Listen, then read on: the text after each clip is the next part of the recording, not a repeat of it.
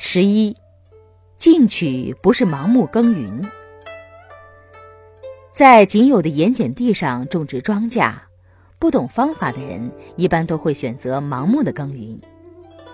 表面上看，地也犁了，多余的石块也扔了，种子也撒了，水也浇了，肥也施了，一年到头却没有收获。看上去多么勤奋！可是最终结果却说明，这种盲目的耕耘并没有什么进取，因为方式方法选择错了。与上面的做法相反，有经验的人不着急去耕耘，而是想办法快速褪去土地里的盐碱，并将不该有的沙石等捡出去，令土地慢慢变得肥沃起来，直至有充分的条件可以下种。这样种种条件都具足了，下种后就会生出苗芽，长出可爱的庄稼，最终获得丰硕果实。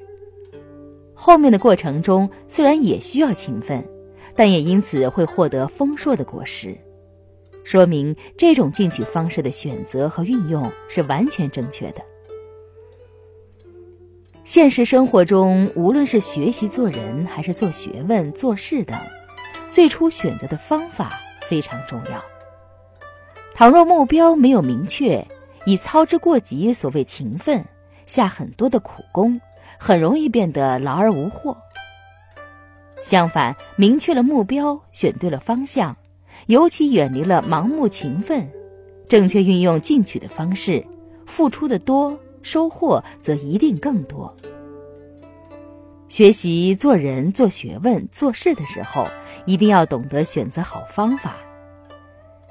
就拿我们自己身上曾经发生过的那些失败事情来说，不难总结出失败和没有得果的原因，都是在于最初没有明确目标，选择正确的方向。